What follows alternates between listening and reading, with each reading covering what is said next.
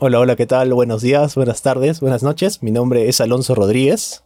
Yo soy Daniel Salas. Este es nuestro podcast, La Caja de Rodríguez y Salas. Buenas noches, querida audiencia. Hoy, como lo prometimos, por fin se cumple, que tenemos acá un invitado muy, muy especial. Eh, de hecho, toda la gente de la UNSA ya lo conoce, de música. Eh, es profesor, compositor y además una gran persona. Eh, presentamos al maestro Javier Vizcarra. Hola maestro, ¿cómo está? Hola. ¿Cómo están? ¿Cómo están? Saludos a todos ustedes, eh, a su audiencia. Realmente muy contento de estar aquí. realmente es, debe ser la segunda vez que me entrevistan en, estas condiciones, así que, bueno, como dijiste, la magia y la edición, borraremos las metidas de pata, pero, pero vamos con todo y las mejores ganas. Claro que sí vamos a empezar esta temporada de una manera muy, muy especial, ¿no? Porque desde la temporada pasada ya estábamos con Daniel que decíamos, ¿no? Vamos a tratar de hablar de todo un poco de las artes. Y bueno, qué mejor forma de hablar respecto a artes que con un maestro, ¿no? Que ya prácticamente tiene un vasto conocimiento acerca de todo esto, en este caso, la música. Exacto, Aloncito. Eh, y bueno, ahora vamos a hablar de temas muy interesantes y que a todos nos están molestando, ¿no? Un poco, por ejemplo, el hecho de la virtualidad, el hecho de aprender mediante Internet y ver todas esas cosas.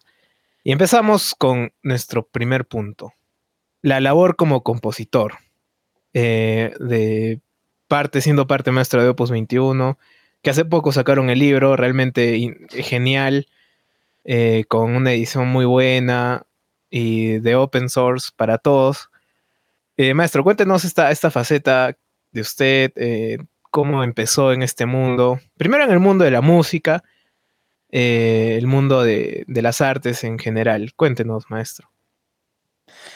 Bien. bueno, yo recuerdo haber estado con la música desde, desde siempre, desde chiquito, desde mocoso, jugando con mandolinas, pianos, flautas, todo lo que, todo instrumento que hubiera, de alguna forma tuve una cercanía em, por parte de mi familia, tal vez más del lado de mi papá. mi abuela cantaba en el coro municipal hasta que falleció, o sea, digamos que ha habido una especie de vínculo ahí. Y por el lado de mi abuela, anécdota curiosa que cuando entré a la escuela todos me decían, ah, usted es nieto pues de, de doña Nora. Entonces como que la tenían marcada y por eso me hicieron el reconocimiento a mí. pero más allá de eso, eh, siempre he estado con la música, siempre me ha gustado el momento en el que decido estudiar música es un punto bien extraño, es un punto, mm, ¿cómo decirlo? No es un quiebre trascendental en mi vida, es simplemente una decisión que tomé estando en el colegio, porque yo ingresé estando en quinto, y más fue una cosa de, veamos hasta dónde llegamos, esto me gusta, esto es interesante, esto es, es muy cautivador, siempre el lado de las humanidades... Eh, siempre me llamó mucho más, ¿no? Incluso tuve em, como algunas especies de llamados eh, para estudiar derecho, para estudiar medicina, para estudiar un montón de otras cosas, pues totalmente distantes a algo relacionado con arte, ¿no? Pero me quedé aquí, tuve los cinco años de la carrera en la escuela.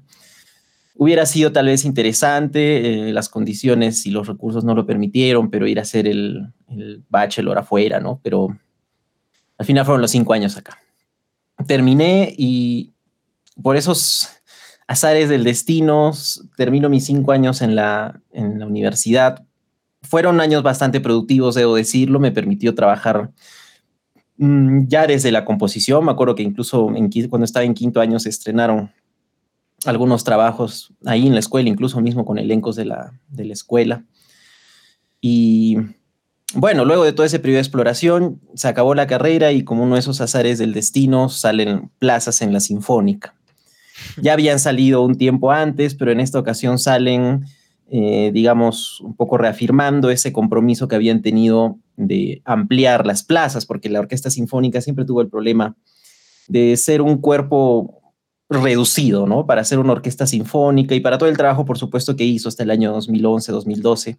Ha sido pues un desafío poder llevar a cabo obras eh, cuando a veces solamente tenías pues cinco violines primeros, cuatro segundos, números realmente pues desnutridos, ¿no? Para, para una orquesta, pero al final el ministerio encuentra las formas y se da, se da esta, este concurso a la plaza, obviamente aplico, postulo y desde ese año hasta este momento ha sido prácticamente estar con la Orquesta Sinfónica de Arequipa, ¿no? Es, digamos, el, primer elenco de la ciudad, entonces esa es tal vez la parte más, eh, más bonita de este camino, me atrevería a decir, como eh, ese espacio de estudiar música para hacer música resulta finalmente en la oportunidad de terminar mi carrera y poder dedicarme a hacer música, ¿no? En paralelo a eso fue lo que hice eh, en composición, tomé algunos cursos. Hace 10 años precisamente eh, fundamos con un grupo de amigos eh, la asociación Opus 21, que es un grupo de jóvenes, bueno, no tan jóvenes, pero músicos que esperan, digamos, encontrar en las nuevas generaciones, quienes se van uniendo, quienes se van acercando, una oportunidad de expresión musical en un espacio que no había existido antes, ¿no? O sea, si bien se componía, si bien siempre ha existido, si bien incluso hemos mandado compositores a Lima y todo, pero digamos que un círculo, y esto es lo curioso, porque eh, funcionaba alrededor de la UNSA y alrededor de la Dunker, que son los dos centros, digamos, de formación musical más importantes en la ciudad, ¿no? Entonces eso ayudaba a que la agrupación Opus 21 pueda ir creciendo. Han sido 10 años de muchísimo trabajo, tal vez muchos proyectos truncos, tal vez una nueva oportunidad ahora que hemos eh, publicado nuestro libro, que es un libro que además em, reúne material nuestro, ¿no? O sea, son publicaciones que nosotros hemos realizado de obras propias, que también creo, y como tú lo has dicho, que aprovechando de que está gratis, se puede descargar por cualquier sitio, es una extraordinaria manera de difundir, ¿no? Precisamente eso, es lo más importante de Opus, el espacio y la oportunidad de difundir estas cosas. Y en paralelo, el último, el tercer paralelo, digamos, de los últimos eh, cinco años serían, sí, ya cinco años que ingresé a la universidad. Este año estoy cumpliendo cinco años de haber ingresado a la, a la Escuela de Artes, enseñar música. Es un comienzo enseñando orquestación, eh, violín, por supuesto, que es mi especialidad instrumental, y ahora con el curso de contrapunto, ese curso terrible. El curso de, de, miedo. Por así decirlo, eso sería un. El loncito. Ese curso es el que todos tienen que pasar por ahí, lamentablemente. Algo muy importante que, que yo resalto desde que el maestro ha dicho es justo eso, ¿no? De que él, por ejemplo, terminó y ya agarró una plaza en la Sinfónica y ya prácticamente, eh, obviamente, el estar en la sinfónica también es eh, una situación remunerada, obviamente, ¿no? Y creo que esa muchas veces es la preocupación de los, de los padres al momento en que, por ejemplo, un hijo decide, opta por decirles, quiero estudiar música. No siempre, desde que tengo memoria y desde hace años, desde que creo que desde la época de mis papás, siempre ha sido como que el tabú ese, ¿no? De que les dices, quiero estudiar música y la, la clásica, la de siempre, ¿no? pero ¿qué vas a hacer? O sea, ¿cómo te vas a sustentar y todo eso? No creo que esas ideas muchas veces son creencias mal, infundadas, ¿no? Eh, prejuicios, por así decirlo, que se tienen, ¿no? Que muchas veces eh, cuestan un poquito em, despejarlos, pero que sí son posibles, ¿no? Y que bueno, afortunadamente en la época que vivimos ya es una situación que está cambiando poco a poco, ¿no? Ya cada vez es más visible de que eh, no solo la música, las artes, ¿no? En general, es un modo de vida que sí es sustentable y que es un trabajo y, es igual de digno que cualquier otro trabajo y otra profesión que uno decida tomar, ¿no? Un buen punto, Aloncito. Eh, maestro, y por ejemplo, eh, usted se considera afortunado que justo en ese momento de que salió, porque bueno, en percusión, yo soy percusionista, y bueno, creo que si quieren estudiar música, no estoy en percusión, estoy en violín, estoy en cualquier otra cosa porque la percusión es, es una vaina, es cargar, es tocar, es volver a cargar. Se goza, pero es, creo que las, además de la cantidad de instrumentos que tenemos que aprender, ¿no? Em, por ejemplo, en percusión, eh, recién hay, hay, un par más de percusionistas, ¿no? Está Walter y, y Martín, que son increíbles. Yo a Walter, a Waltico lo, estimo mucho, es un gran percusionista y Martín también increíble ese, este percusionista. Em, en el caso del violín, ¿fue usted considera un poco más fácil conseguir la plaza? ¿O cómo, usted considera que ahorita en, esta, en la orquesta está la situación?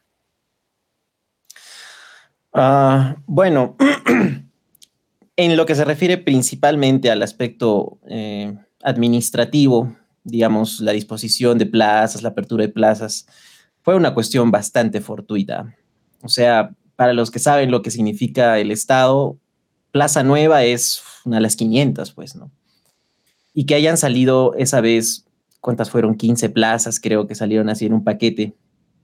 Eh, fue realmente un gran logro. Fue, creo yo, la oportunidad, una en mil que tuvo la Orquesta Sinfónica para poder apuntar al camino que actualmente está siguiendo, ¿no?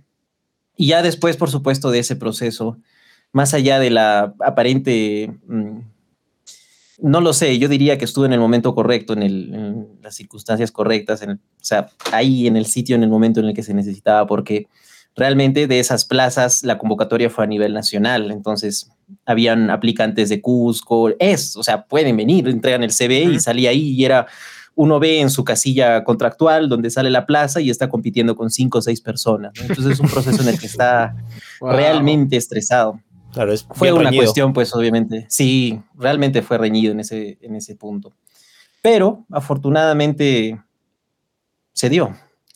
Y ese ha sido el inicio de, este camino. No fue eh, realmente un, yo creo que ese sí sería el punto de quiebre así en, mi vida profesional. Tal vez no tanto el momento en que decidí estudiar música, sino el momento en el que pude realmente ejercerla, ¿no?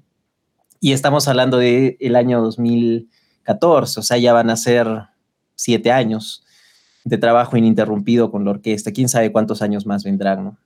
Lo importante también en ese camino es el, crecimiento técnico que la orquesta ha tenido. y ese crecimiento... Uh, no lo sé, es como que va muy de la mano no solo con el repertorio que te exiges, sino con el nivel en el que lo vas logrando, ¿no? Y en ese nivel en el que lo vas alcanzando resulta una estimulación positiva para que los músicos afronten repertorios cada vez más desafiantes. Realmente es una chambaza poder eh, haber trabajado, hemos hecho Mahler, hemos hecho cuadros de una exposición, hemos hecho Ahí planetas. Fue locazo ese cuadros. O sea, realmente ha sido bomba, bomba, y los ensayos eran pues pesadísimos, los solos, el nivel de exigencia que existía en los músicos, sobre todo en los, en los solistas, no es por nada, pero en el caso de las cuerdas, eh, bueno, estamos pecamuflados, estamos escondidos, podemos escapar. Exactamente, exactamente. Y, es curioso porque en los blogs de los violinistas, de, los músicos de, de otras orquestas, esa es, el, es la forma de proceder, la forma de pensar. ¿no? Uno diría que estos, estas cuerdas pues siempre Puente Ovejuna entre sí mismos se protegen, pero no, es así, es nuestra dinámica de funcionar, ¿no? El nivel de exigencia realmente es más superior para los, los solistas de vientos, para los solistas en, en, los metales. En los metales, me imagino, fue con el tema del instrumento. Yo me acuerdo. Pero poco a poco hemos ido llevando a esos niveles, ¿no? Yo me acuerdo mucho, maestro, en cuadros. Yo toqué una parte en la tarola y era pues, la tarola sonaba y la tarola suena es otra cosa de la percusión. O sea, si toques piano, se nota que estás tocando algo. y me acuerdo que me traumé y, de ahí entendí la, el nivel al que ha llegado la orquesta, ¿no? O sea, ya no hay que simplemente tocar, sino hay que ejecutarlo de tal manera que al director le guste y bueno, es otra, otro de los temas que hablaremos en, en un momento, es la labor del director en la orquesta actual que ya alguna vez le pregunté maestro, y, pero bueno, en ese momento que era todo normal, me acuerdo mucho esa exigencia, ¿no? El maestro de, le llegó, paró y me dijo, toca esto, pa, pa, pa, hasta que no salió, salió y seguimos, ¿no? Em, y realmente yo también veo ese, ese surgimiento, ¿no? De la orquesta. Por ejemplo, antes solo estaba el maestro Henry, que ha sido, también ya está muchos años en timbales. Eh, y estaba solo, o sea, prácticamente él, gracias a él, nosotros hemos realmente, yo le agradezco eso al maestro Henry, que nos ha llevado a la Sinfónica, ¿no? Eh, hemos tenido la oportunidad de tocar ahí. Y tener esa oportunidad, ¿no? Él, hablaba con el maestro Henry, ¿no? Y esa oportunidad de, tocar y de hacer, ¿no? Que ahora se está dando. Bueno, no, sé ahorita en pandemia, pero cuando estábamos en la regularidad, siempre había gente de la U, eh, siempre eran las caras conocidas, ¿no? Y maestro, en cuanto a composición, ¿cómo así usted eh, compone? ¿Cómo así usted empieza a, tener esas ideas y a plasmarlas? ¿Cuál es su, su punto de inicio en la composición? Bueno, a ver, bueno, pasando un poco por la introspección y las sesiones de terapia, escarbando así en el fondo de la mente, tengo escenas de niñito, de chiquito, desarmando juguetes, ¿no?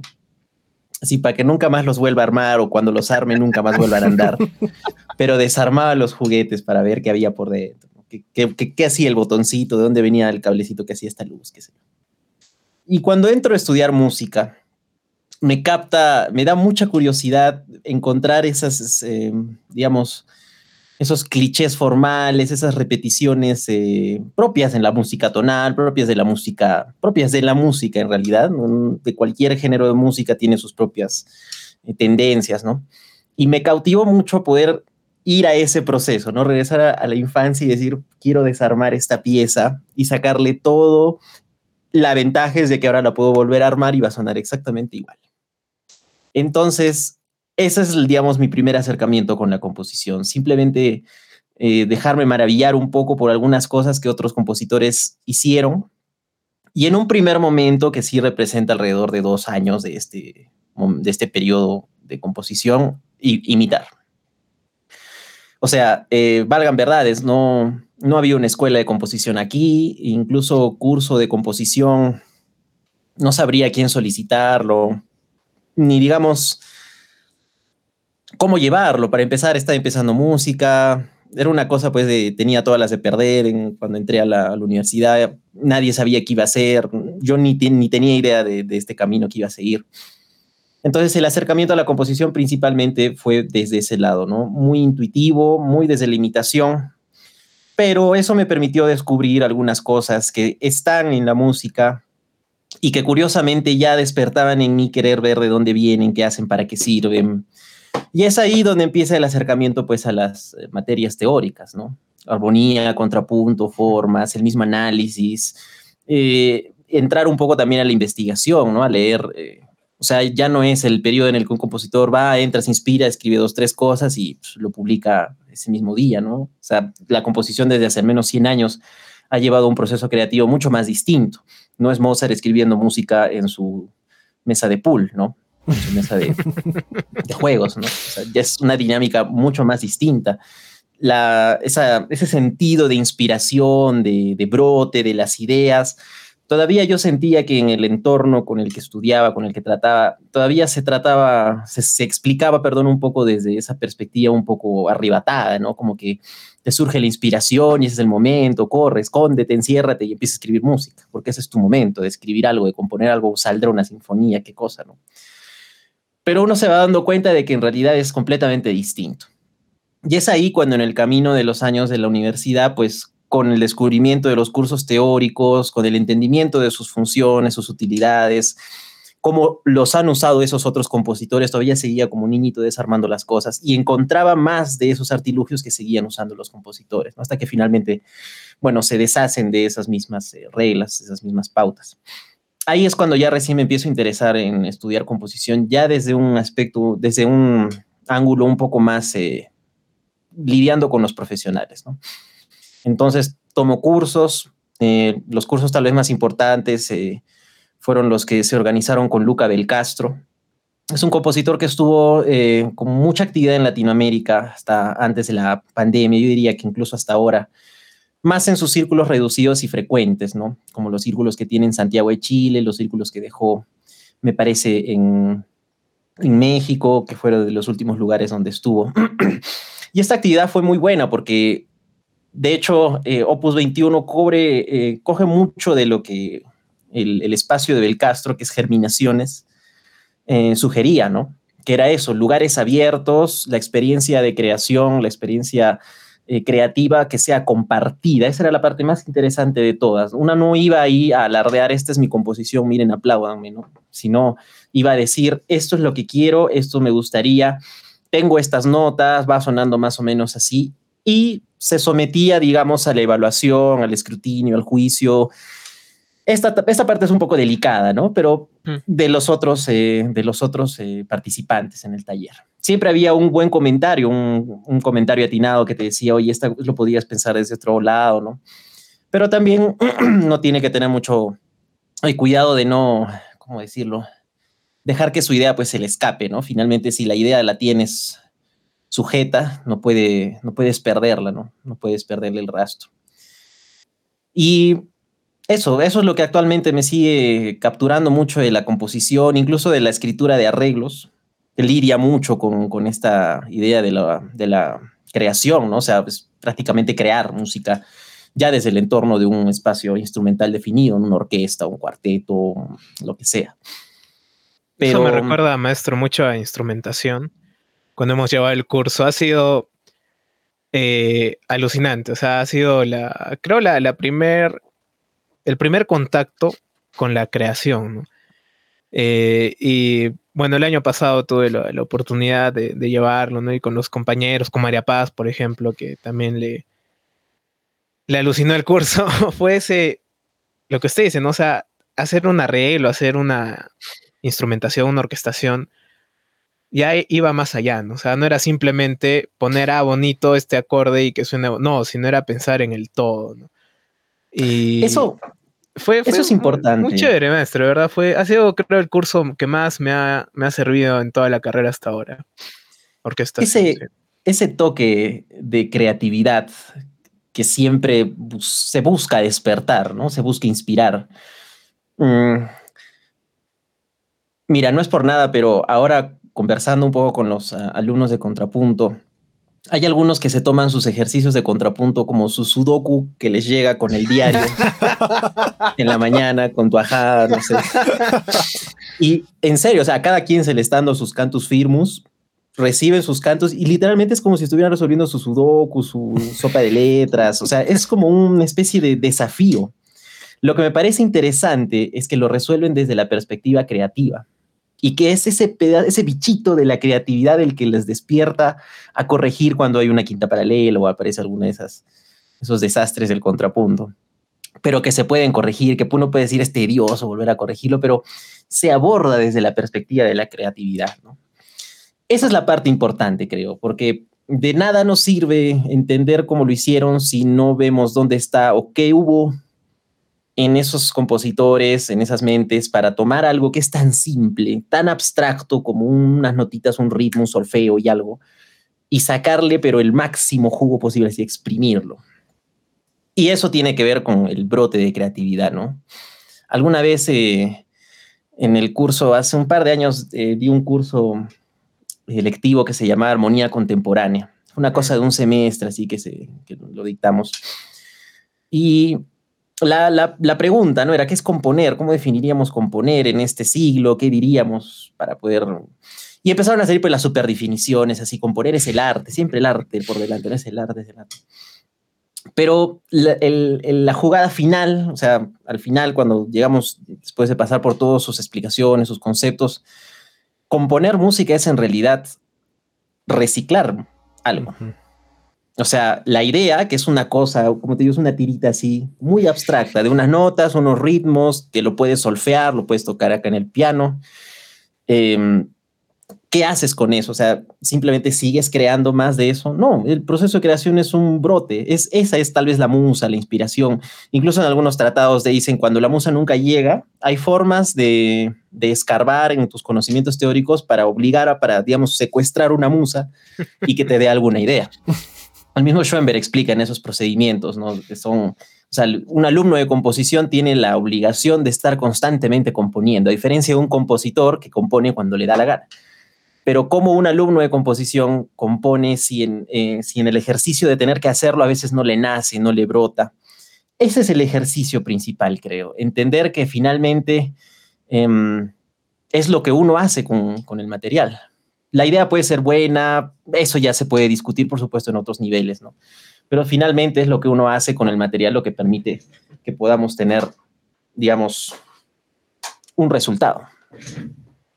Hay tres, tres, cuatro cosas, o tres en realidad, que, resalto mucho, ¿no? Que son muy importantes al momento de componer.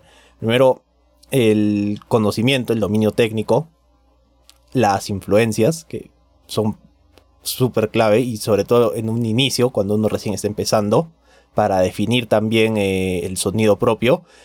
Y por último también la creatividad, ¿no? Porque al final uno puede tener influencias, conocimiento técnico, pero sin la creatividad creo que no se puede llegar a mucho, ¿no? Y en esta discusión, por ejemplo, de qué es componer en la, en la actualidad, se me viene a la mente mucho lo que es el sampleo, ¿no? Que, bueno, hasta hace, unos, hasta hace unas décadas podríamos decir que era mal visto, ¿no? Y que incluso este hubo muchos problemas en situaciones a canciones que, que se ampliaban otras canciones. Pero creo que ahora ya es algo que está siendo muy recurrente y que es mucho más aceptado, ¿no? A comparación de cómo era hace unas décadas atrás. Claro, el hecho de, por ejemplo, todo el EDM, la movida EDM, la movida techno, ¿no? Que eh, sampleaban y que le metían el noise, por ejemplo, que escuchaba grupos que sampleaban y le metían pues una distorsión armónica, melo, todo, todo lo distorsionaban y sacaban su, su, cuestión final, ¿no? Pero como bien dice Salocito, eso, eso ha ido cambiando con el tiempo, igual como la composición, ¿no? El, eh, vemos en, los músicos del siglo XX. Eh, yo, usted sabe, maestro, soy fanático de Stockhausen. sé lo que estoy haciendo en mi investigación es Stockhausen.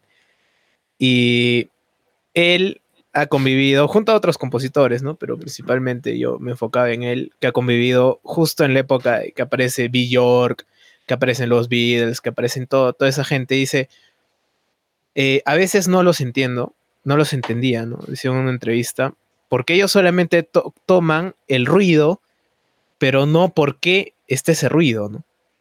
Entonces ahí también vemos el, hay un cambio de pensamiento, ¿no? Tal vez en bueno, ya era viejito para esa época, tenía pues sus 50, 60 años, no viejito, era mayor, ¿no?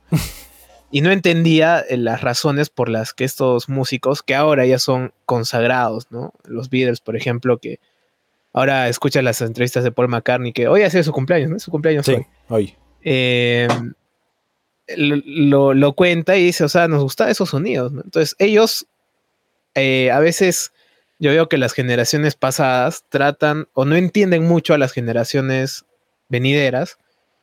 ¿Por qué? Porque no están, pues, o sea, no, no, han vivido ese momento histórico, Entonces, eh, también parte de la nostalgia, parte de todo eso. Y, por ejemplo, yo me imagino, pues, a un Bach, escuchar la música de Stockhausen y decirle que no entiende nada. Entonces, eh, eso, yo creo que eso se viene repitiendo, ¿no? O sea, aunque querramos, aunque no, no, aunque digamos, yo no tengo prejuicios, eso para mí es, es, falso, no es una falacia. Yo creo que todos los que vivimos en una cierta época, o más cuando somos jóvenes, como lo comentábamos con Noel en uno de los episodios de cine, siempre nos viene la nostalgia, ¿no? Como dice el maestro, esa nostalgia del carrito que lo desarma. Ahora con los niños, ¿qué será? Pues no será la nostalgia, no sé, del celular que se le rompió o el iPad y realmente no tiene ni mayor ni menor valor, ¿no? O sea, finalmente son sus experiencias que les van a generar nostalgia y yo digo, el cine o las artes de acá en un tiempo que agarren la nostalgia ¿Qué nostalgia van a agarrar estos niños, ¿no? Que son los niños pandemia que ahora se les. Es más, si, si, analizas ahora mismo, o sea, siempre como que cada año a nivel de música pop, por ejemplo, siempre como que hay tendencias de nostalgia, ¿no? Por ejemplo, el año pasado ha estado muy marcado los 70s y 80s.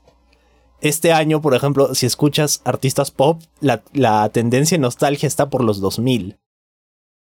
Sí, sí, está... hay, hay, ahora el, por ejemplo, el chombo, te lo dijo el chombo, ese, ese pata me mate de risa, es un canal extraordinario.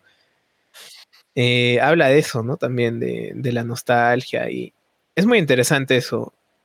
Y ahora, maestro, ahora Aloncito, ahora que estamos hablando, justo, mira, hemos pasado al siguiente tema.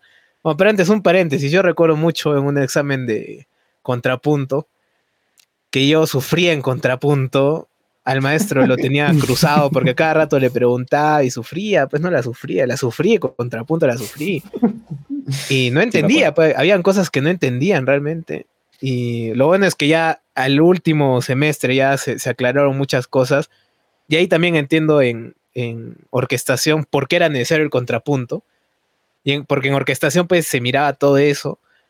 Y me acuerdo mucho en un examen que doy mi examen, lo hago todo bien y no había puesto la métrica del compás y el fin del compás.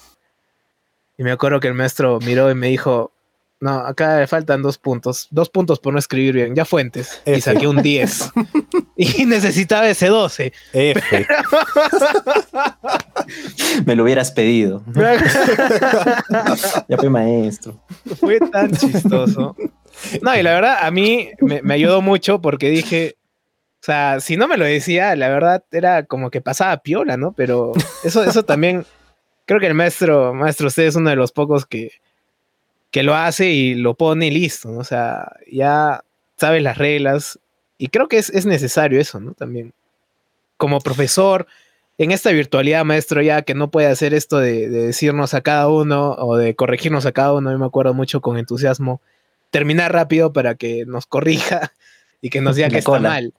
La sí, la colita, se acababa la clase ya, si estabas atrás ya, ya, ya fue, ya, ya fue. Con el lapicero rojo, el lapicero rojo. Ahora, maestro, en la virtualidad, ¿cómo, cómo, cómo no, no, me imagino yo el curso de contrapunto en, en la virtualidad? Eh, ¿cómo, ¿cómo, se da? ¿Cómo eh, en violín, no? También, que es muy abstracto, me parece, ¿no? En percusión, mal que bien, chancamos, pero no tocamos y es el tambor y listo. Pero en, cosas como violín, violonchelo, eh, contrabajo, que son mucho más técnicas, pequeñas cosas, ¿cómo, cómo está afectando esta virtualidad a, los músicos de esa rama, ¿no? De, cuerdas, de vientos también, que es tan abstracto.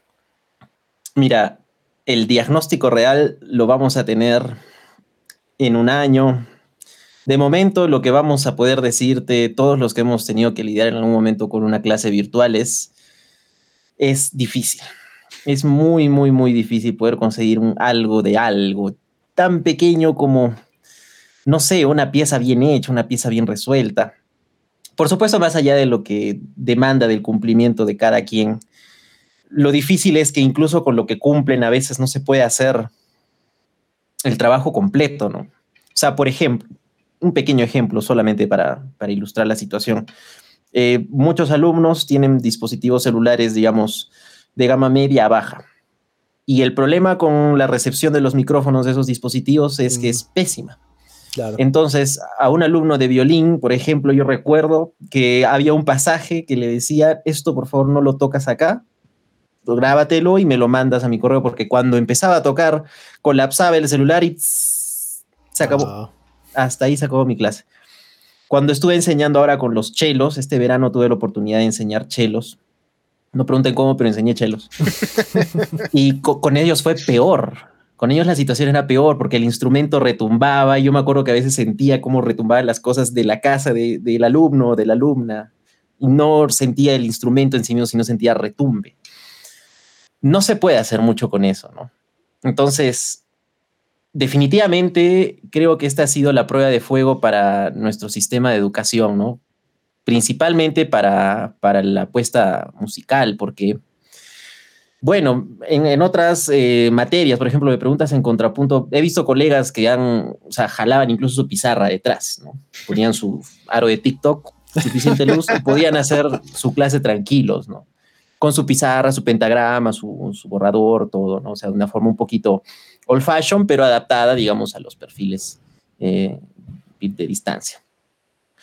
Pero me pongo a pensar, por ejemplo, en algunos otros colegas, no solo de la escuela, sino también en general de la universidad, mm. que no tienen, digamos, ni siquiera la facilidad de una buena computadora. Les dices que la reunión, que el Meets que entra aquí, se hacen pelotas, pelotas. Incluso yo me acuerdo, En, marzo, en, febrero, marzo, seguí un curso de, etimologías grecolatinas en la Universidad de Lima. Y la ponente era una mm, profesora mayor de 80 años, o sea, cero con esto de las computadoras, del Zoom, del Meet y ella simplemente hablaba y decía, bájame como en, las, las, presentaciones de diapositivas del colegio, no, pásame la diapositiva, por favor, algo así, bájame el scroll, por favor, de la pantallita para ah, poder decir lo que escribía La, la, la, maestra, la maestra era un capo, habrá griego, latín, hebreo, o sea, capo, capo. Pero su defecto era pues precisamente el acceso a la tecnología, ¿no? La facilidad que de, que de poder, digamos, transformar sus conocimientos, sus hojitas, sus apuntes en ni siquiera en una diapositiva, te digo, o sea, no, no podía, no sabía, no conocía. El curso fue la cosa más valiosa que he aprendido en, palabras y en, todo, todo lo que se refiere con conocimiento sobre origen de palabras, culturas este año, pero me acuerdo que era un, momento, varios momentos en el curso en el que teníamos que esperar porque el clic se iba o porque apagaba su micro y no se daba cuenta. Eso era un clásico. Pobrecito. Apagaba su micro y por el chat, pues, a veces no leía el chat porque el chat también requiere botones. Entonces, en un momento veía su celular que la llamaban ay, perdón, me he olvidado y volví a aprender. Pobrecita. Son las anécdotas. A mí no me ha tocado de momento, no lo sé. Pero esas cosas suelen suceder, ¿no? Por mi parte, tuve, digamos, eh, siempre cercanía con, con, el tema de la tecnología. Eso para mí no ha sido un obstáculo, ¿no? O sea, en editar videos, preparar mis clases. Eh, sigo un poco, obviamente, el proceso de adecuarse, de dejar el lapicero rojo y empezar a usar el mouse para, revisar ejercicios, ¿no? Pero en el caso de los cursos teóricos, yo creo personalmente, y eso también lo compartía con una amiga hace un par de días, yo personalmente creo que esta dinámica remota en el caso de los cursos teóricos y teórico-prácticos ha llegado para quedarse. Y deberíamos apostar por una eh, reformalización de ese, de ese sistema de enseñanza, ¿no? O sea, incluso recuerdo que el año anterior a la pandemia eso fue 2019. Estoy perdiendo el tiempo. En el 2019 me acuerdo que ya habían directivas de la universidad que nos pedían ir usando el aula DUTIC con alguna frecuencia, ¿no? Entonces, eh, ahora era el momento, pues, ahora era el momento de poder aplicarlo.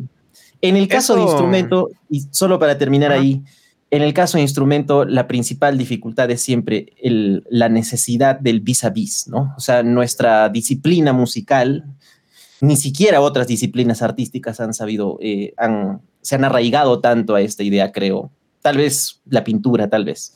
Pero yo estoy convencido de que al menos la música sí o sí tiene ese arraigo al sistema vis a vis, que esta modalidad simplemente ha, ¿cómo decirlo? Camuflado, ha puesto un poco como en bits por un lado y en bits por el otro, las dos partes, cuando en realidad no funciona así, ¿no? Es un contacto muy íntimo, muy eh, a veces de, padre a hijo que tenemos con, los alumnos, ¿no? Y ese tipo de, tactos, de, digamos, de cercanías con, los jóvenes, no existe pues mediante el, dispositivo, ¿no? Se nos queda corto. Sí, maestro, ahí yo, recuerdo eh, cuando hemos empezado a utilizar el DUTIC, claro, ha sido 2019 y a todos los alumnos nos dieron, pues, no el código, la clave, el mail. Y, y sí, la verdad creo que la UNSA y otras instituciones, por ejemplo, el, Colegio Maxule también ya tenía esa, esa visión, ¿no? De empezar a virtualizarse. Y ahí agarró un punto, Aloncito, que ya habíamos hablado, ¿no? Esa importancia de, de conocer estas tecnologías y de que ya nos hemos dado cuenta que no es necesario hacer una clase. Por ejemplo, Aloncito, uh, cuéntanos tu experiencia con, el curso de producción, lo que estás llevando en Argentina, para, entender un poco más. Claro. Eh, muchas veces lo que ocurre es de que hay sesiones em, presenciales, bueno, presenciales entre comillas, que ahora presencial significa cara a cara por Meet, ¿no? Y hay otras que, por ejemplo, son, son grabadas, ¿no? Y que están, digamos, disponibles desde las 3 de la tarde, hora Buenos Aires. Y están abierto el control o bueno, la, la actividad preparada, la actividad práctica relacionada a, esa, clase hasta tal hora. Y puedes reenviarla, pero aún así tienes, por ejemplo, disponible la sesión para revisarla permanentemente las veces que quieras, las 24 horas por día. Igual para comunicarte con el profesor a cargo tienes una, como diría, sección de comentarios, algo así, ¿no? En cada, en cada actividad y aparte una general en el panel del curso, ¿no? Entonces ahí siempre igual te, te descargas la aplicación, te notifica cuando te responde, eh, incluso se te puede, te adjuntar archivos, videos, de todo, ¿no? Entonces creo que eso es algo a, lo que también hay que apuntar, ¿no? Porque llega a ser muy práctico. Si, por ejemplo, no hubiera habido pandemia ni nada de esta situación, o sea, yo nunca había, habría podido acceder a ese curso de, este modo, ¿no? Sí o sí habría implicado que yo me tenga que dirigir hasta allá, hasta el otro extremo del continente, para estar ahí, ¿no? Pero lo bueno es que ahora hay estas cosas, ¿no? Hay cosas buenas y cosas malas, porque sí también, a mí, a mí también me ha ocurrido de que, bueno, yo estudio Derecho y hay algunos profesores que me enseñan que sí son mayores. Y al inicio les chocó también la todo este tema de la virtualidad. Sobre todo yo creo que el primer semestre del 2020 fue a nivel general, podría decir, algo de prueba y ensayo, ¿no? bueno, ensayo, error, a ver qué tal iba, ¿no? Y por ejemplo, una de mis, de mis maestras, que era prácticamente una de las mejores en su rama, eh, no usaba diapositivas lo que hacía para nuestra hora de clase era, nos daba lecturas, apuntes que ella hacía, escribía en Word acerca de, X tema. Y nos decía, eh, a las, digamos, empezábamos a las 4 y 15. Nos decía, a las 5 se conectan al Google Meet y hablamos sobre este tema, me, me, ponen todas las dudas que tengan, aclaramos cosas que no estén claras y así iba, ¿no? Entonces, los primeros 45 minutos tenías para leer todos estos apuntes que te pasaba y así, y ya la otra mitad de la, de la hora, bueno, la, segunda hora académica, era para discutir todos así, ¿no? Y así fue su metodología de enseñanza durante todo el semestre. Buena metodología, interesante. Al inicio yo estaba con mis dudas, ¿no? Obviamente, pero tengo que admitir que sí, funcionó. Funcionó bien, mucho mejor de lo que esperaba. Qué bueno. El tema con la, con la modalidad asincrónica, que es el momento en el que sabes que tienes que cumplir, pero tú decides cuando lo haces, ahí está el deadline, ¿no? Te dice hasta tal día, hasta tal hora. Es que apela pues completamente a la autonomía de cada quien. Y no será tal vez un gran problema, pero sí creo que eh, este proceso virtual también ha desnudado profundas falencias de nuestro sistema educativo, ¿no? Para empezar, la concepción del espacio del aula, eh, como esas cuatro paredes a las 7 de la mañana con un montón de frío. Clásico. Que, que, no es pues lo mismo que ah, con tu cafecito en tu pijama y conectarte con el celular, ¿no? A ver qué haces, ¿no? Por supuesto, no lo sé tal vez estoy hablándome, mm, hablando más de lo que me corresponda, pero si ya conocen algún compañero, alumno, ellos también les habrán podido decir cómo ha sido su experiencia. Yo este año estoy tomando un diplomado, ya cursos desde comienzos de año, para precisamente poder alinearme a cómo las universidades y las instituciones están llevando sus modalidades a, distancia, ¿no? Por supuesto, en las universidades eh, privadas y en otros sitios posgrado es pues ya una cosa no sé, pues, o sea, cada quien baila con su pañuelo, literalmente, ¿no? O sea, vemos en las clases, cumples con esto, no cumples, chao. Así de simple. Pero una de las tal vez grandes eh, falencias que hay es la capacidad de administrarse un poco en tiempo con el uso de estos dispositivos. No sé, yo les tengo un poco de tirria, te voy a hacer, les voy a ser sincero los dos. O sea, prefiero realmente el old fashion school de hacer clases con tu plumón, tu pizarra a las 7 de la mañana, realmente. No, sí, definitivamente. No digo que vaya a volver, tenga que ser eso, pero es que es mejor, de alguna forma es mejor, es más valioso, más nutritivo, la misma experiencia de ir esto es algo que, cambiaba mucho, ¿no? O sea, no es lo mismo, pues, tener que levantarte 45 minutos antes de la hora en la que tienes que estar, bañarte, salir, alistar, preparar todo tu material, llegar temprano, que no te cierren la puerta de la clase, lograr entrar y llevar encima la clase durante una hora y media. O sea, ya era una cuestión de motivación, pues, en otro nivel, ¿no? O sea, la motivación empezaba desde el instante en el que sabías que tenías que llegar temprano a la clase de las 7 de la madrugada. como... Ahora eso como que ya está fuera, fuera de consideración. Como nos decían en, la, en la PUC, Danielito, la experiencia. La experiencia, exacto. La fe, la fe. La, experiencia de ir, a clase, ¿no? De, encontrarse en el parque Kennedy y tomarse el carro a Barranco, chorrillos. Sí, es que, es que finalmente es una. Estuvimos, maestro. Es una experiencia que puedes retroalimentar más. Eso, exacto. Ahí, ahí va.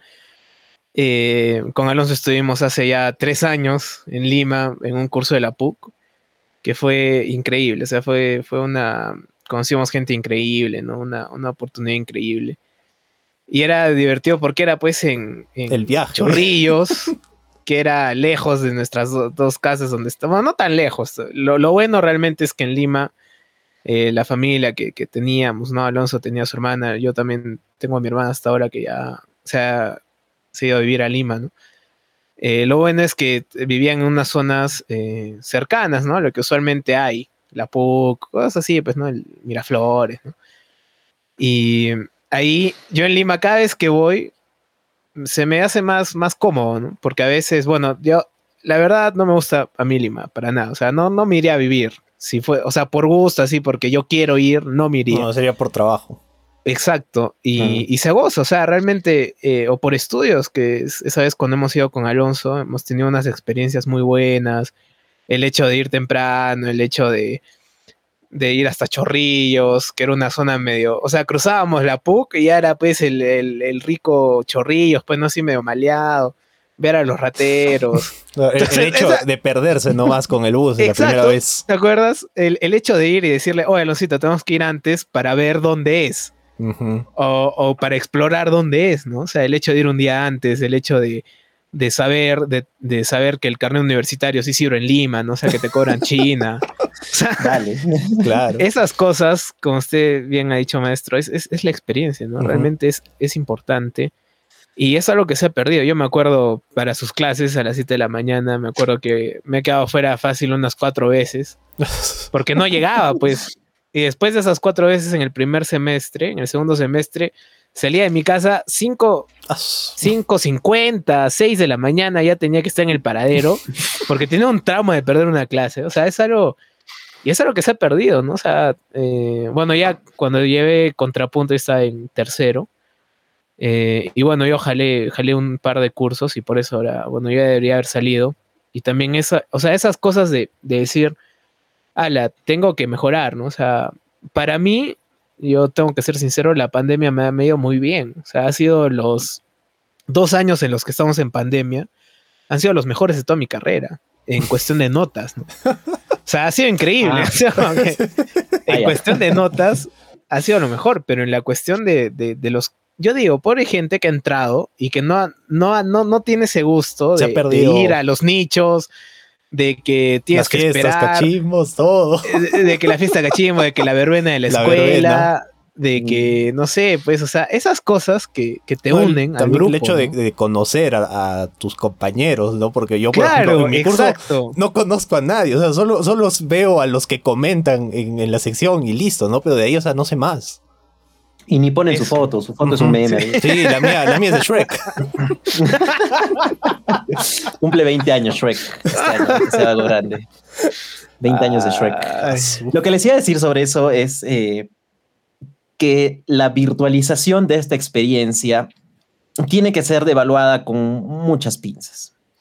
O sea, cuando empezaba la pandemia, yo me acuerdo que leía, empezaban a salir esos artículos alarmistas, ojo, que de la BBC, de la de la New York Times, o sea, sitios que no van a alarmar por así nomás, pero eran datos estadísticos preocupantes, ¿no? Sobre el, cómo ha caído el déficit de atención, cómo, perdón, ha aumentado el déficit de atención en las poblaciones jóvenes. No hay que ignorar nuestra situación eh, académica, PISA y todas las demás evaluaciones en las que matemática y todas las demás ramas importantes. Como país al menos estamos bien atrás si a eso le sumamos además eh, los últimos estudios que hay de ansiedad y de todo eso relacionado al manejo y al, em, ¿cómo decirlo? Y al desenvolvimiento en las llamadas redes sociales, estamos hablando tal vez de un punto, no digo de colapso, pero sí en el que tendríamos, como te digo, que empezar a revisar cómo esta experiencia virtual ha atacado distintas aristas de nuestra persona, de nuestro ser, ¿no? De nuestra incluso tranquilidad. O sea, yo me pongo a pensar, en mi caso yo tengo acá mi computadora para trabajar, tengo mi celular para ir a hacer otras cosas, tengo otra computadora para grabar, o sea, tengo mi, mi gear, ¿no? Mis cositas acá para poder trabajar. Pero ¿qué pasa en los escenarios en los que desde este dispositivo, desde este único uso, hay que hacerlo todo, ¿no? La tarea, comunicarse con la familia, existir, trabajar, se vuelve una situación pesada. Claro. Van a haber eh, secuelas, van a haber secuelas. No, no, quiero estar acá de alarmista, pero realmente en un punto van a, van a aparecer estas cosas que ahora mismo esta virtualización de la experiencia educativa, de la experiencia social, o sea, principalmente la capacidad social, o sea, hace un tiempo conversado con unos amigos celebrando y nos dimos cuenta pues que estábamos en Meets. ¿Cómo hemos pasado pues, de, encontrarnos, comer una salchipapa, ir a caminar por la calle, a rajar en Meets, ¿no? ¿Dónde está la experiencia de, de, caminar, de decir, oh, mira, ¿qué es esto? Entremos y veamos qué hay, ¿no? Esas cosas se han ido cortando de una manera que a mí tal vez personalmente, es, no sé, estaba haciendo el balance también hace un par de días conversando con esta amiga y no sé pues si me ha ido, la balanza está rara, no sé si me ha ido muy bien. O hay cosas que sí diría que estos han sido dos años realmente muy buenos para sacar algunas cosas, ¿no? Para escribir, a mí me ha dado mucho tiempo para ponerme al día con un montón de libros que tenía ahí que nunca había podido trabajar, con, o sea, algo, alguna que otra composición, implementar también mi, mi mini estudio, los juguetitos. O sea, eso era necesario en este procedimiento, ¿no? Pero... Algo que ha agarrado, maestro, eh, el celular. O sea, realmente yo digo, y somos privilegiados, ¿no? El hecho de, poder tener la computadora, el hecho de, de, bajar y con la familia ver Netflix, ¿no? En la tele. De, por ejemplo, ahora que está haciendo frío, comprar un calentador chiquito y ponerlo y calentarnos.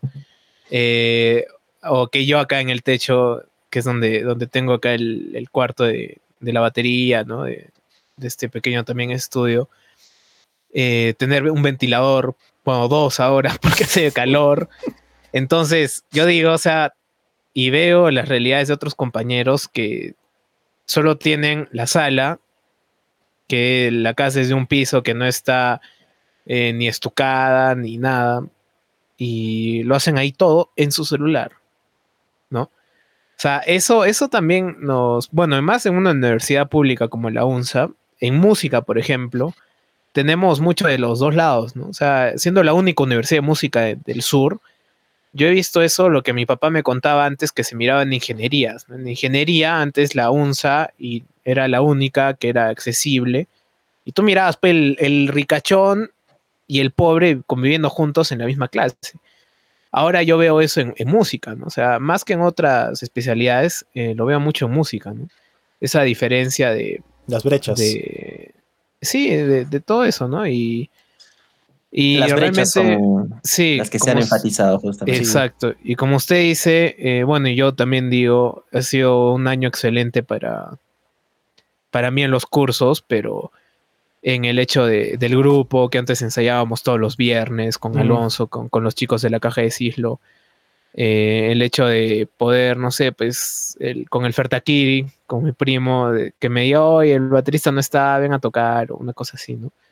Ahora ya no hay, o sea, ya simplemente. Eh, tenemos tocada virtual, grábate con el celular, lo editas o lo mandas. con tu graba esto. Manda tu parte. Exacto. Sí, sí, sí, sí. Entonces, eh, bueno, hace cuánto, hace un mes, justo antes de esta segunda, bueno, tercero en Arequipa que le estamos diciendo, eh, nos juntamos y, fue loco, Porque hemos sacado el, EP y no lo habíamos tocado. o sea, todo el tiempo que estábamos, no habíamos tocado completo el EP. Entonces, esas cosas sí eh, influyen mucho, ¿no? Y, ahí también nos damos cuenta, por ejemplo, de la gente que chivea, ¿no? Los chiveros que eran, que, tenían la plata en la escuela, ¿no? O sea, tenían la plata, eran los de plata, pues, ¿no? Porque todos los fines de semana, desde el jueves, jueves, viernes, sábado, domingo y hasta a veces desde el miércoles o el lunes. el lunes no iban. Ajá, y tenían su plata, ¿no? O sea, y ahora yo digo, esa gente que se le acabó. Y también vemos eh, eventos eh, que no son legales, ¿no? Y dices, no, que obviamente, ¿cómo va a ser posible? Es como que es gente que necesita la plata. Pero... No, la necesidad. sea, eh, ahí como vemos, ¿no? O sea, lo bueno es que mis padres también no han perdido el trabajo, ¿no?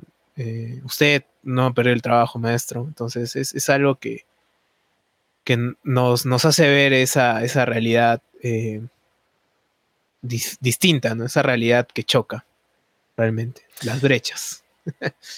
en el, digamos, en el, en el acto un poco compasivo de, vernos nuestra realidad y, entender cómo está la de los otros, creo que también es importante que, que no sé, lo hagamos más evidente.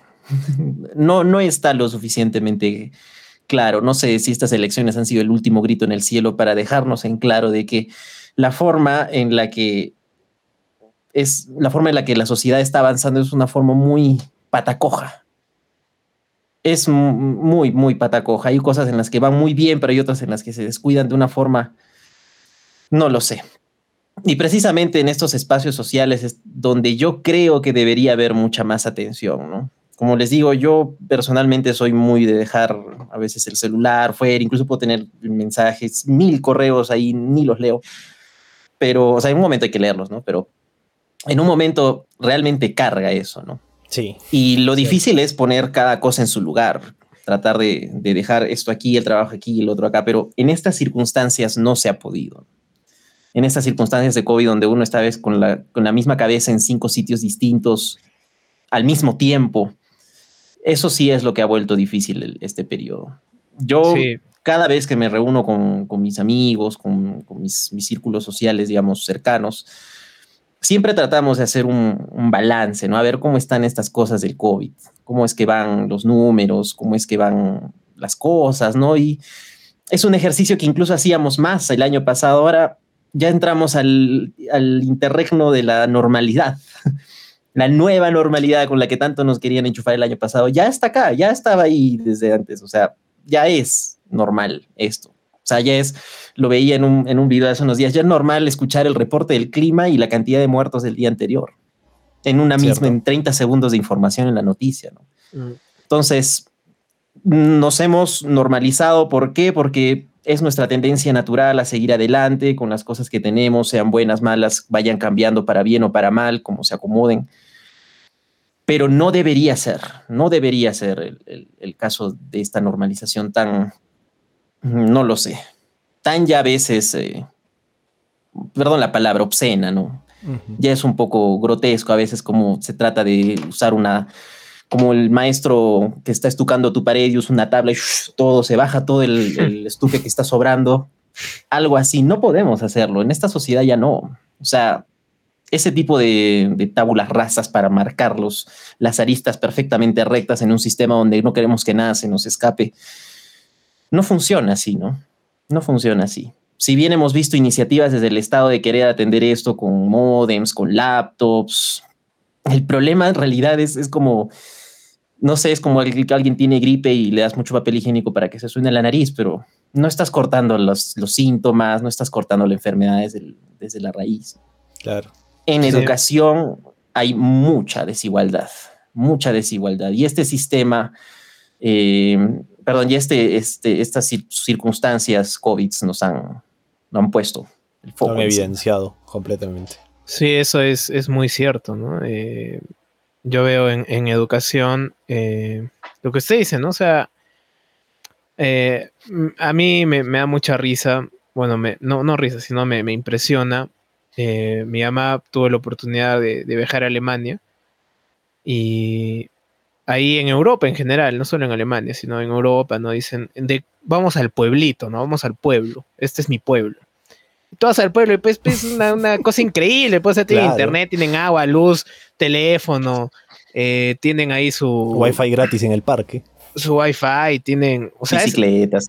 ajá, y dices, este, es, este, es, tu pueblo, mano, no seas malo, ¿no? Entonces, eh, y acá realmente es algo que, justo hablaba con mis papás de, que realmente yo termino el próximo semestre. Me quiero ir un semestre a hacer un voluntariado, ¿no? O sea, porque eh, acá los pueblos son pues eh, bien pobres, ¿no? O sea, hay pueblos muy pobres y gente que, por ejemplo, ahora estoy haciendo un voluntariado de, de tutoría.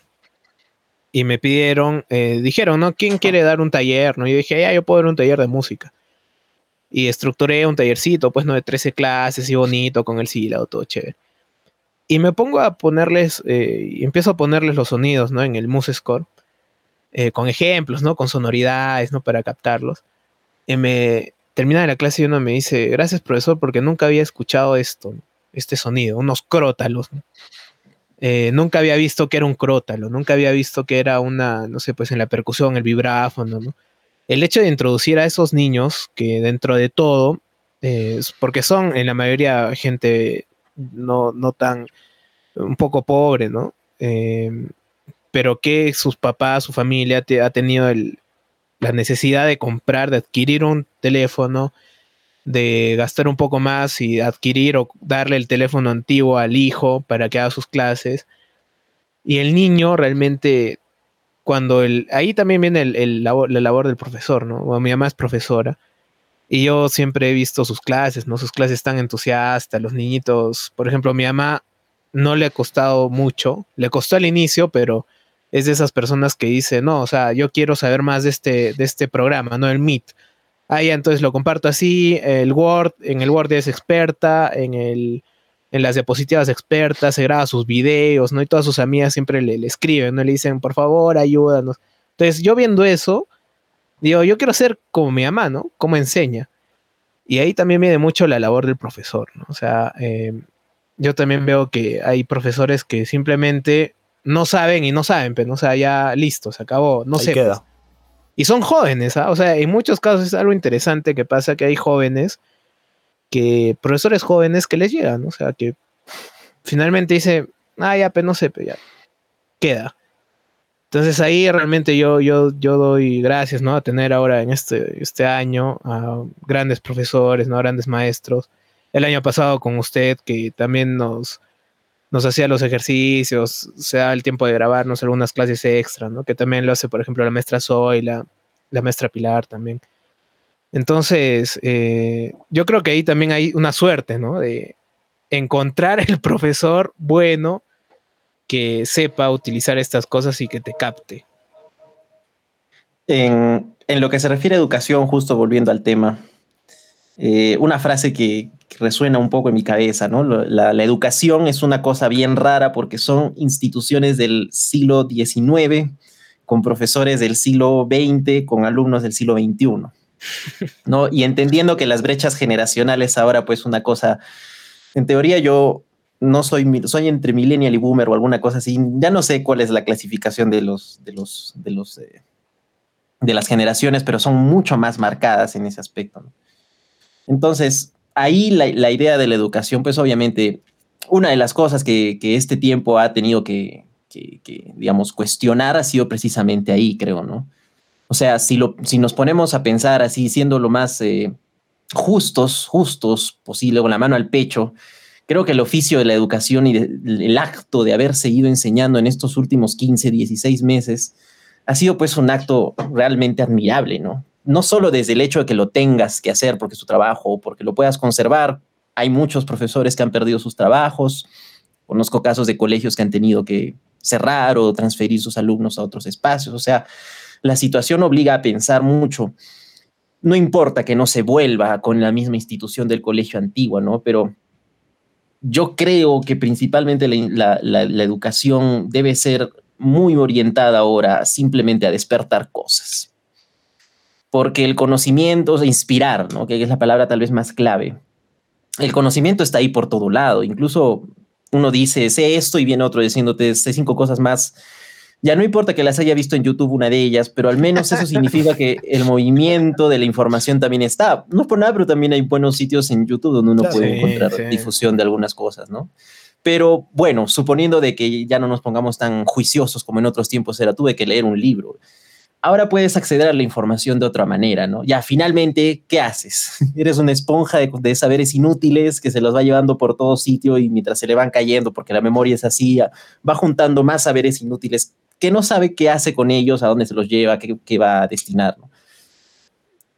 Se trata de saber qué hacer, se trata de, entender esa creatividad de la que hablábamos al comienzo. Viene despertada desde la forma de entender las cosas eh, mejor dicho, desde entender qué cosas puedo hacer con lo que se me está intentando enseñar, ¿no?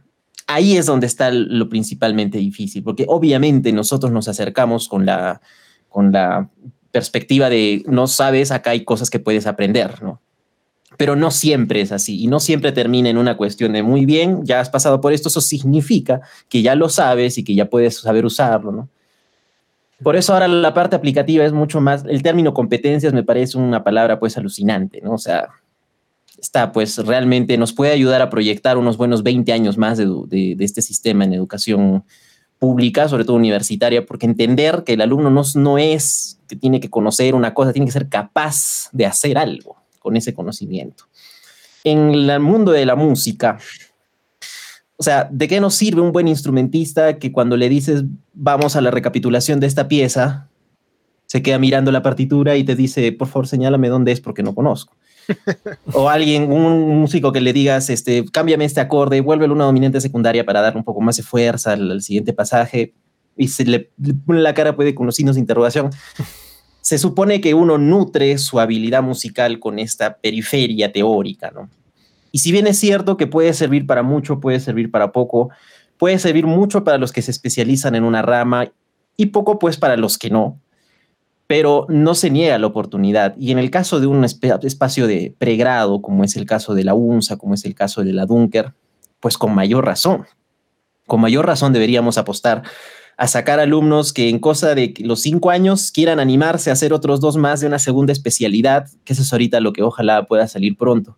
Segundas especialidades para los músicos, ¿no? Segunda especialidad, ya sales como instrumentista de cinco años, pero hasta dos añitos más y con el conocimiento que tienes puedes ser director. No necesitas más, no vas a volver a llevar contrapunto 1, armonía 1, no. Ya, ya esas pesadillas las llevaste una vez, ya lo sabes. Ahora simplemente especialízate un poco más, trata de usar un poco más aplicativamente eso. En nuestra carrera, los cinco años orientados a la, formación de instrumentista, a lo mejor han podido desviar un poco esta, idea, ¿no? Y salimos a veces los músicos un poco encapsulados en que podemos y debemos hacer solamente una actividad o una cosa, ¿no? pero, por ejemplo, me puedo ver como eh, un, grupo de amigos que hace sus arreglos para sus eventos, ellos mismos los arreglan, son arreglos pues bien difíciles porque todos están en su nivel, pero esa es pues su capacidad. Otro grupo de, amigos eh, que le gusta eh, reducir obras para piano o orquestarlas, o, o sea, también se puede ir, digamos, incursionando un poco en esos campos. Yo creo que los profesionales de ahora, o sea, no solo los músicos, yo creo que los músicos debimos serlo desde siempre, pero en general todos los profesionales debemos de tener un alto grado de versatilidad. No podemos quedarnos así como, como el perro del meme cuando nos ponen en una situación... ahí, la casa, no nos... incendiándose. Exactamente, y estamos ahí, ya está bien, sí. Claro. No, o sea, tenemos también que buscar cierta forma de conectarnos, ¿no? Porque de otra manera también nuestro arte pasa a ese lado marginal, semi-exclusivo, semi, ay, no, yo no hago eso, yo solo hacer estas cosas, llámame cuando, cuando me pidas porque yo solo sé hacer esas cosas. Y no debería ser así, ¿no? No debería ser así. O sea, por ejemplo, y con esta la ultimita, tal vez si lo conversamos hace un tiempo contigo, Daniel, el curso de producción musical, por ejemplo, ¿no? O sea, hoy por hoy todo lo que estamos haciendo ahorita con la escuela de artes es prácticamente postproducción pero el tema es de que en la creación de esos, eh, de esos trabajos, la orientación es desde el lado de la producción, o sea, como si fuera un hacerlo en vivo. Y no es lo mismo. Se tiene que tener consideraciones muy distintas y no simplemente grabar tu audio con el celular y ya, en la medida de lo posible, tiene que ser con estas cosas. O sea, es otro espacio el que, el que debe permitir, ¿no? Ahí es un gran, gran hueco donde podríamos realmente empezar a empujar a los, a los músicos de ahora a ser más dinámicos y más versátiles. Sí, hay que invertir un poco para esto, pero es una inversión creo que yo vale la pena pues por años. Y ahora justo entramos al último tema de, de esta charla. Que justo va directamente con lo último. ha sido, ha sido eh, preciso. preciso. Es el tema del home studio, ¿no? Justo como comentaba Maestro, eh, y también a Losito lo hemos comentado mucho, ¿no? O sea, ahora el músico eh, ya no simplemente puede tocar o simplemente puede componer o simplemente puede hacer tal o cual, ¿no? O sea, igual, eh, una persona que se meta al home studio que no tiene idea y que quiere ser productor, no, pues. Entonces, primero, todo tiene que confluir en que, digamos, nosotros como músicos, ¿no? Empezamos a estudiar sobre producción. Que ahora el productor ya no simplemente se puede meter a. O bueno, ese, ese término de productor que se han tergiversado tanto en estos tiempos que ahora cualquiera puede ser productor. Claro. Entonces, nosotros también como, como gente, como consumidores, tenemos que pedir el mínimo indispensable, ¿no?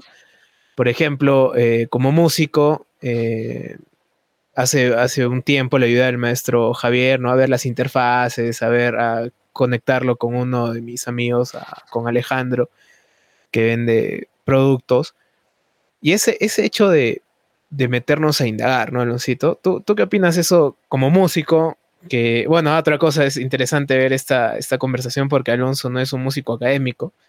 Alonso... Eh, Más empírico. Lo, chévere de, hablar con Alonso es que es empírico, ¿no? el conocimiento que tiene es, muy amplio en estos temas de, música empírica, ¿no? Y que además estás...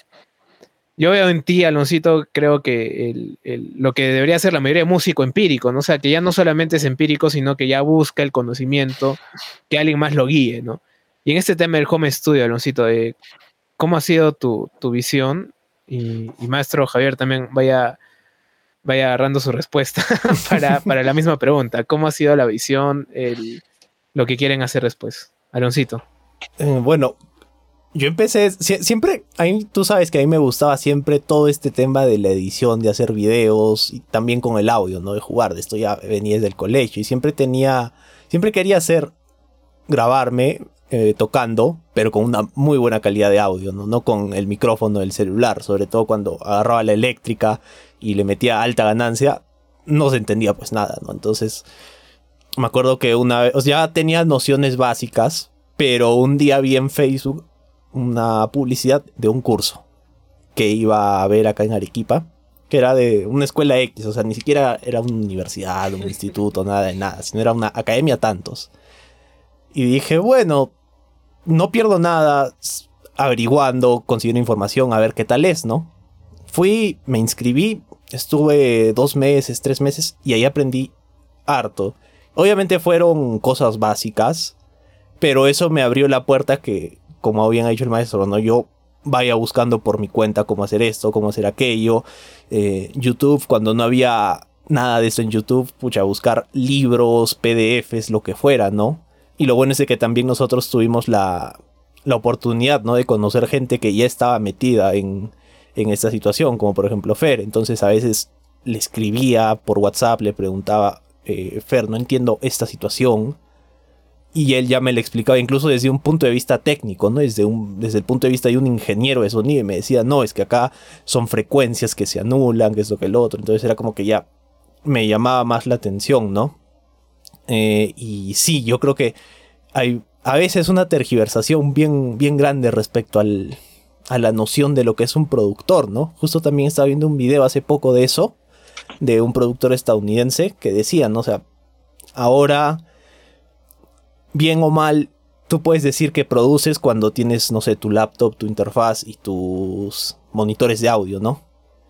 Pero me dice, el producir va mucho más allá de, del grabar, ¿no? Del, del grabar al músico, del de hacer la mezcla, ¿no? sé, eso ya va más al, rol de un ingeniero de sonido, a un sonista, ¿no? El producir también implica eh, hacer que el músico, que el artista sea... atraiga a, las masas, ¿no? Y que también el, su música, su obra, viéndola desde un, poco de vista, desde un punto de vista un poco más comercial, verla como un producto, ¿no? Y ver cómo es que tú puedes hacer que ese producto llegue a la gente y que guste, ¿no? Que al final eso es lo, lo importante del punto de vista del productor, como bien dice, ¿no? Producir al artista, crear al artista. Em, yo quisiera tal vez ser un poco más eh, tentativo con esto y decir que toda la música en realidad debería ser más eh, empírica, ¿no? Creo que deberíamos, hemos dejado un poco de lado, incluso en la misma segregación de académicos empíricos, eh, es donde ya también hemos tenido algunos choques el, siglo pasado, ¿no? Y de hecho es donde las vanguardias también encontraron su, su salida, ¿no? O sea, no eran precisamente grandes intelectuales los que apostaron por algunas vanguardias en las artes, en literatura, en pintura, en música. Eran simplemente tal vez figuras pop un poco, no lo sé si el término quede, o sea, eran gente muy de experiencias populares, ¿no? Muy de, de, estar ahí, ¿no? La misma palabra en Perella se supone que significa desde su raíz eh, vivir, ¿no? O sea, el acto de, experimentar algo, ¿no? De algo que sucede y relacionarse con eso. Y la música debería irse también muy, muy por ese lado, ¿no? Eh, yo, eh, antes de, ir a esto del, del equipo, en, lo que se refiere a la experiencia es un poco extraño porque en el caso de la música, cuando enseñamos, no nos acercamos a veces con los cursos teóricos por el lado de la experiencia, ¿no? Creo que ni siquiera en el curso de historia nos acercamos así. En el curso de historia nos imaginamos así como musiquita de Vival y alguien diciendo en 1700 algo, fulanito compuso. Y no es así, o sea, en realidad es vivir la experiencia. A mí una cosa que personalmente me, me encanta, es una pérdida de tiempo, algún día les compartiré, los tengo acá pero hago Excels así muy mal hechos, pero trato de hacer Excels donde cruzo líneas de tiempo. tengo acá una cosa que es medio con huecos, pero estoy uniendo un poco los, eh, las historias en la línea de tiempo de la, desde la independencia del Perú. Y ver un poco, ¿no? O sea, Mariate, ¿en qué hueco está ahí? O eh, Carlos Bacaflor, ¿en qué periodo de, de, todo eso está ahí? O sea, no, no enajenar un poco, tratar de hacer que la experiencia de entender la música sea siempre más global sea siempre más global. Tuve yo una idea hace un tiempo de, de, youtuber. ¿Qué cosas podría hacer para poder eh, abrir un espacio en YouTube y compartir, no? Y se me ocurrió una idea pues absurda, que es ahora la que estoy tratando de, de darle un poco más de vueltas. Un tema un solo tema abordado desde todos los ángulos que la música nos puede dar. Historia, armonía, contrapunto, análisis. Un solo tema, una sola idea. El leitmotiv, por ejemplo, no lo sé. Investigarlo desde la historia, investigarlo como contrapuntísticamente hay algunos maestros que han hecho maravillas con esa idea. Como en la armonía también eso ha permitido otros espacios. O sea, ir tratando de conectar un poco más el, el discurso, ¿no? Y volviendo al, tema de la, del equipamiento, en realidad este equipamiento lo único que hace es conectar un poco mejor nuestras habilidades para permitirnos producir algo, ¿no? O sea, acá el tecladito, bueno, que estaba tapado toda la entrevista, pero se le puede conectar con el USB y realmente se pueden hacer cosas bien simpáticas aquí con otros dispositivos. Y mira, por, por ponerte un minusculísimo ejemplo, dentro de los juguetes que me compré, uno de los eh, más curiosos fue un eh, sintetizador, que es el Arturia Minilaf, que es un chiquito cubito con unas cuantas teclitas, sus botones. Yo hasta antes... también lo tiene. es una maravilla ese juguete, de verdad. Estoy descubriendo ¿Qué acá para más hermosa. Qué juguete para más hermoso. Sí. Qué curioso que en la música que a mí me gusta, que es un poco de esa música medio retro, synthwave, entre otros géneros, yo la había visto con esa misma, con la misma inocencia del niño que desarmaba cosas, ¿no? Y decía, ¿cómo puedo hacer esto ahora con mi propio teclado de ruiditos y armarlo en mi, en, mi lab y todo eso?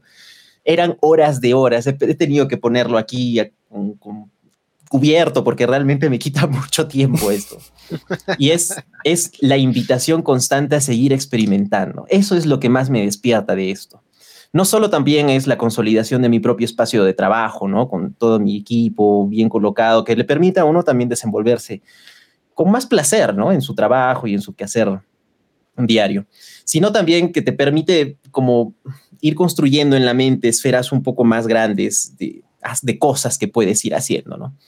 Igual en, el caso de ustedes dos, que la producción musical incluso la tienen mucho antes, ¿no? Yo recién he estado jugando con esto seis meses, nada más pero ustedes podrán atestiguar mejor que yo, o sea, realmente las cosas que se pueden hacer es enorme, o sea, no, hay, no hay virtuales límites, por así decirlo, ¿no?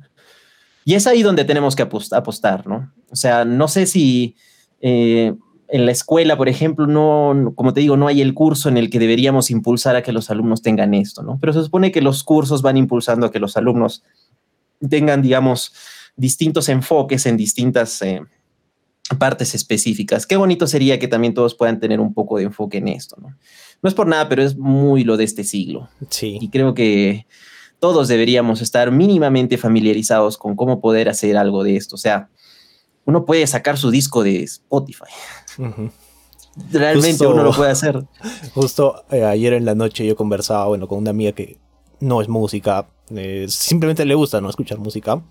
Y le conversaba sobre esto y le decía, de verdad, es creo que lo, lo mejor de vivir en esta época, ¿no? En el siglo XXI, que tienes prácticamente toda la información disponible en la palma de tu mano, puedes hacer o crear cualquier sonido, cualquier tipo de instrumento, lanzarlo desde un controlador MIDI.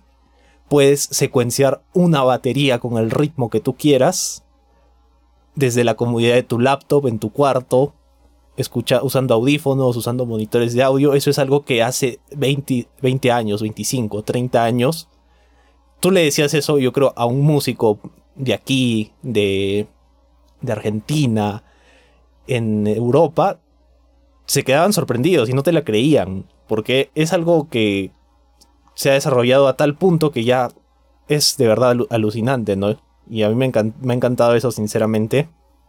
Y sobre todo con el Arturia, pues el Arturia es una maravilla, puedes hacer baterías, puedes usar vientos, pianos, es de verdad, es lo mejor que, que puede haber en estas épocas, ¿no? Y fuera de eso también de que eh, no necesitas la supercomputadora tampoco, ¿no? Para, para hacer las cosas. O sea, una computadora, como conversábamos en la temporada pasada, cuando hay una computadora hace 10 años, 12 años, hace el trabajo bien, ¿no?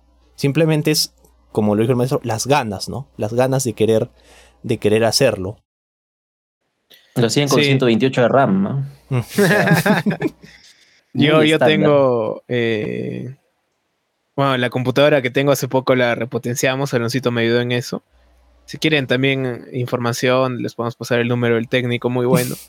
Eh, de verdad, muy, muy bueno el técnico. Eh, sí, realmente, bueno, yo como baterista, ¿no? Percusionista, también es, es una invitación a poder hacer los, las melodías, ¿no? La armonía.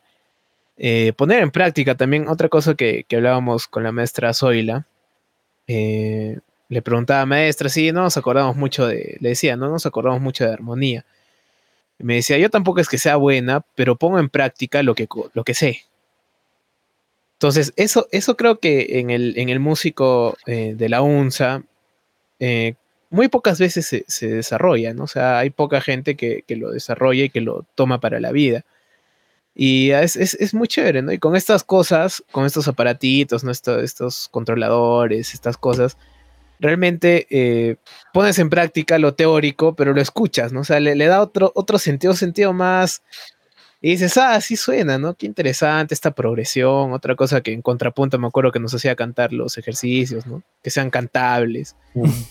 Y realmente, sí, realmente yo, yo veo que, que si la gente que tiene esta posibilidad eh, lo está gozando mucho, ¿no? O sea, está eh, sacándose el ancho y, consiguiendo esto y se da cuenta que una vez lo tiene ya, o sea, si lo sabes usar bien, es, una puerta, ¿no? A todo. Claro, incluso desde el celular hay canales en YouTube que, que literalmente se basan en hacer canciones desde una aplicación del celular.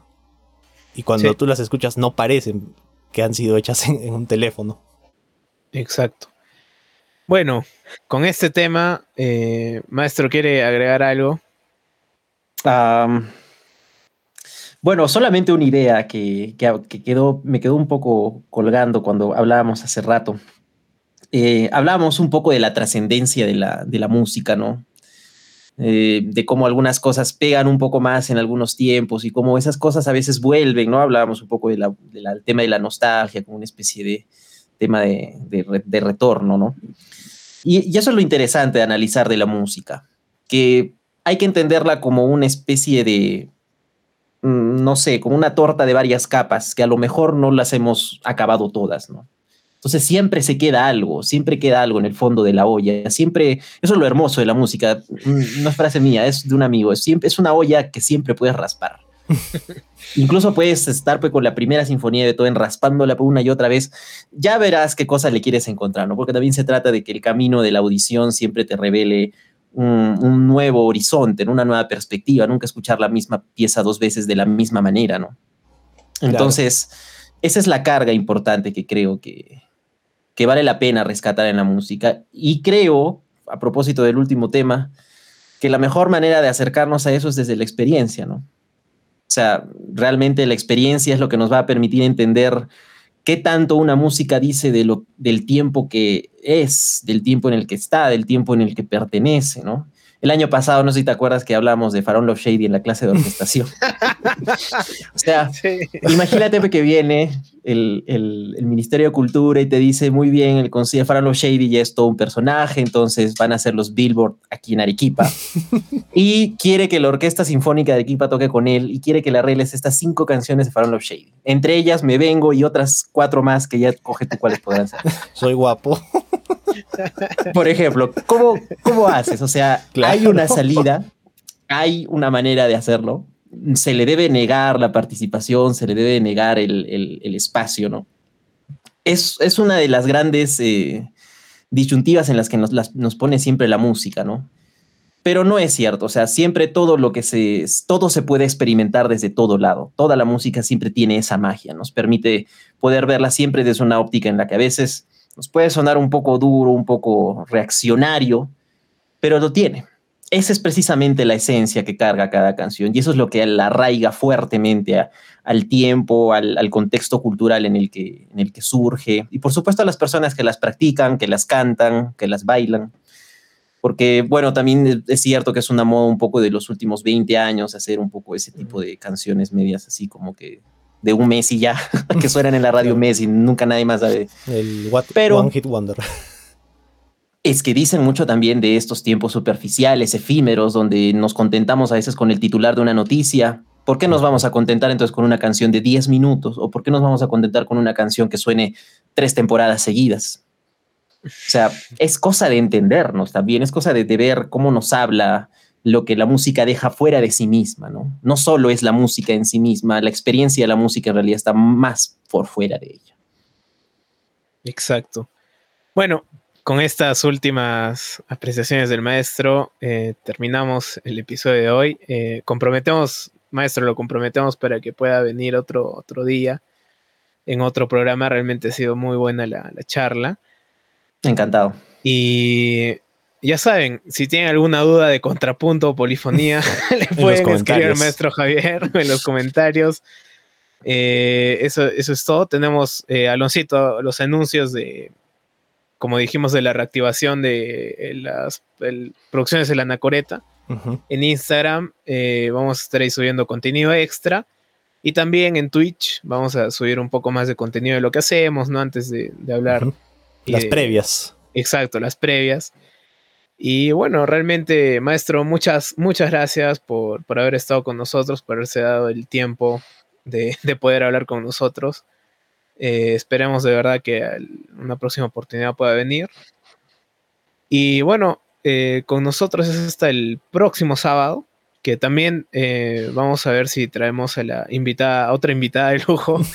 Realmente este, este, esta temporada es, es muy de de gente representativa, creo, en, las artes en Arequipa. Entonces, por favor, cualquier duda ya saben, eh, por favor, cuídense, estamos en una situación bien complicada, lávense las manos, usen su doble mascarilla. Aloncito.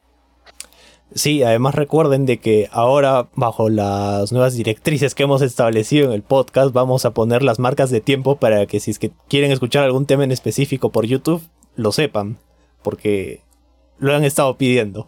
Y bueno, también recordar de que si desean promocionar algo, tienen algún proyecto que quieran impulsar, nos pueden escribir por Instagram a nuestros números personales, comentarlo en, YouTube y nosotros estamos completamente abiertos a estas posibilidades. Lo hacemos por el placer, por el gusto que tenemos de difundir eh, el arte, la cultura, los proyectos de amigos, familiares o gente que por sí necesite eh, difusión, ¿no? Exacto. Bueno, gente, nos vemos. Un abrazo, gracias, maestro. Cuídese. a ustedes. Chao, gente. Nos vemos, saludos a todos. Gracias, gracias por el espacio.